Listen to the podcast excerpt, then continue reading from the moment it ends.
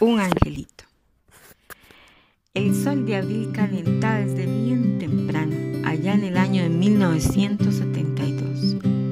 Para aquellos años se esperaba con una emoción la Semana Santa, para algunos para disfrutar los días feriados y así visitar a sus parientes más lejanos, y otros disfrutamos el sinfín de acontecimientos que estaban por iniciar.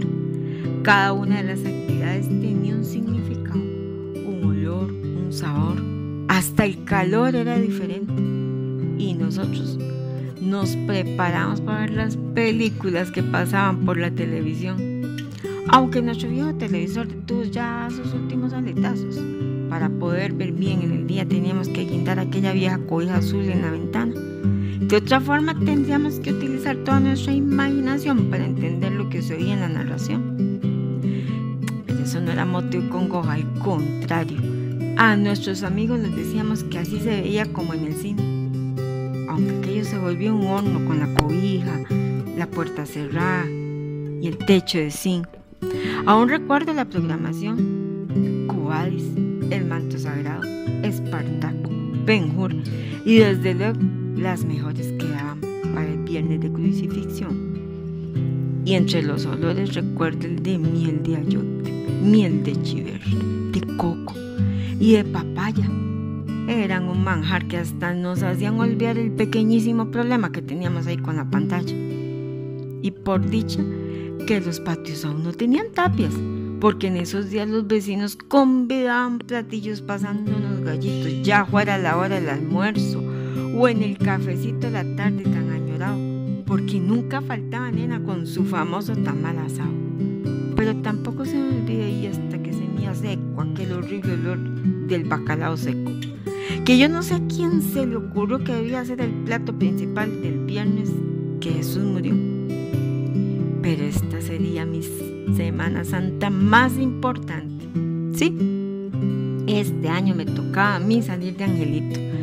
Mi hermana mayor ya había salido el año anterior. Pues yo usaría el mismo vestido, tal vez con unos arreglos aquí o allá. En mi cabeza cada noche realizaba esos arreglos de tal forma que cada vez el vestido se parecía menos al de un angelito de procesión y se aproximaba más al vestido gala de esas misis que salen en la televisión, con grandes vuelos, tal vez con un poco de brillo aquí o por allá. Esa era mi ilusión. Pues el vestido, aunque era usado, estaba muy bien cuidado en el ruedo, el borde de las mangas, el cuello lleva un hermoso caballito dorado que hacía juego con el grueso cordón que ataba la cintura y las humildes sandalias de cuero que me habían comprado en el mercado. Aquella noche hacía más calor que de costumbre, por lo que se volvió imposible dormir. Pero ¿qué importa? Si bien es cierto, podemos soñar con los ojos abiertos. Y fue entonces cuando dejé de lado los brillos del vestido y me concentré en algo que tenía más sentido. Pues sí, no es broma, pensaba en la corona. se acostumbraba a llevar un cordoncillo dorado o, plateado atado en la frente. ¿Por qué no hacer algo nuevo? Algo diferente, más grande y brillante, para distinguir como las que salen en las muñecas de vestir. Entonces me di a la tarea de convencer a mi madrecita que ya era hora de cambiar esa coronita. ¡Ay, qué raro usted, que todo tiene que brillar! De pero creo que se puede cambiar. ¡Ay, Dios santo! Sentí que al fin estaban entendiendo mi inspiración y marcaré una nueva moda en los futuros angelitos de procesión. El gran día se acerca. El vestido no sufrió mayores cambios, pero ¿qué importa? si de la corona serían los honores. Al día siguiente mami dijo, tengo que ir al bazar de doña Norma a comprar lo que falta de la corona para ir dándole forma. Y vaya acuéstese, me dijo mi madrecita, desde las 8, porque vea que mañana desde temprano hay que arreglarle el pelo con colocho. Qué noche más larga fue aquella. Extrañamente no había visto ningún paquete desconocido sobre la mesa. ¿Dónde lo habrá guardado? Me preguntaba, porque lo único que yo veía sobre la mesa era un rollo de cartulina satinada de color dorado. Mami aún no se se acostaba. Yo veía que muy afanada algo cortaba y cortaba. Me levanté a ver qué podía ayudar y le encontré batallando con la jodida cartulina satinada, tratando de darle forma a una tira para hacerme la corona tan anhelada.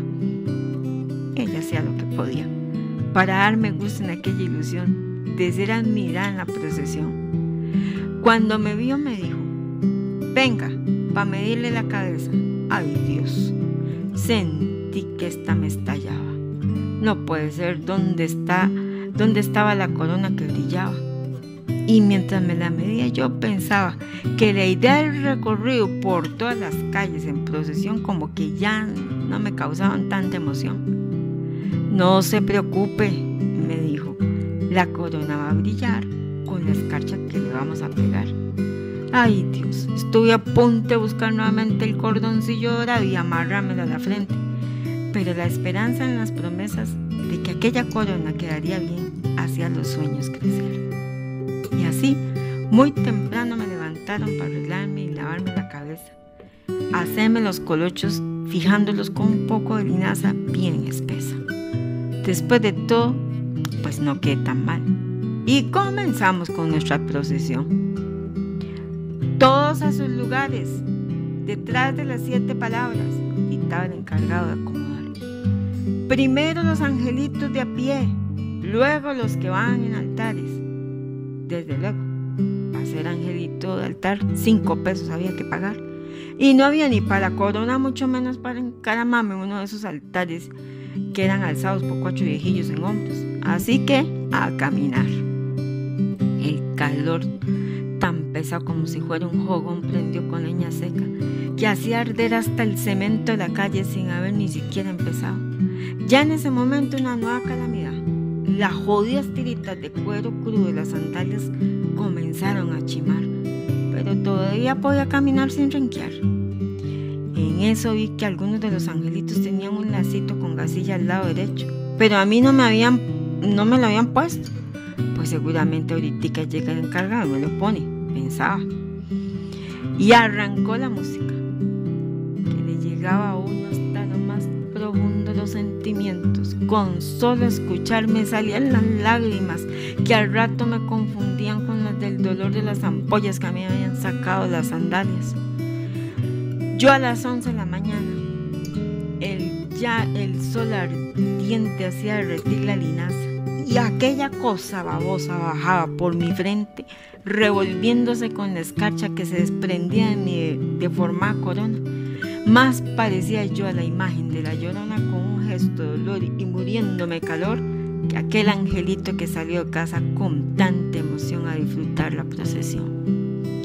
Y como si fuera poco, Paco, un confisgado señor con una cámara se acercaba a los angelitos de a pie y lo fotografiaba y yo me acomodaba lo mejor que podía, pero él siempre me corría hasta que me quejé con mi madrecita, que trataba cada vez que podía acercarse acomodarme la jodida corona y darme forma a los colochos, que ya para ese momento su forma habían perdido y solo eran mechas chupadas en lo que se habían convertido.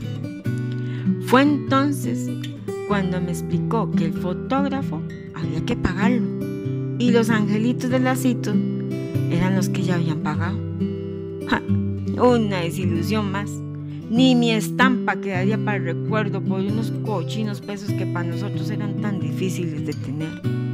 En ese momento, para uno Huila no es fácil entender. Como ahora, cuando recuerdo todo el esfuerzo de mi mamá, con lo que ella podía, para complacer a su negra con todo lo que yo quería.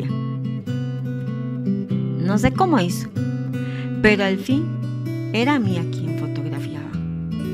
Costaba como 10 pesos dos fotos en blanco y. ¿Y de dónde los cogió?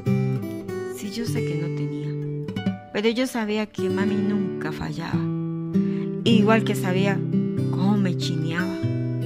Pero el caso es que hoy existe un retrato de ese angelito, como para que no me olvide aquel día del que no me quedé convidada.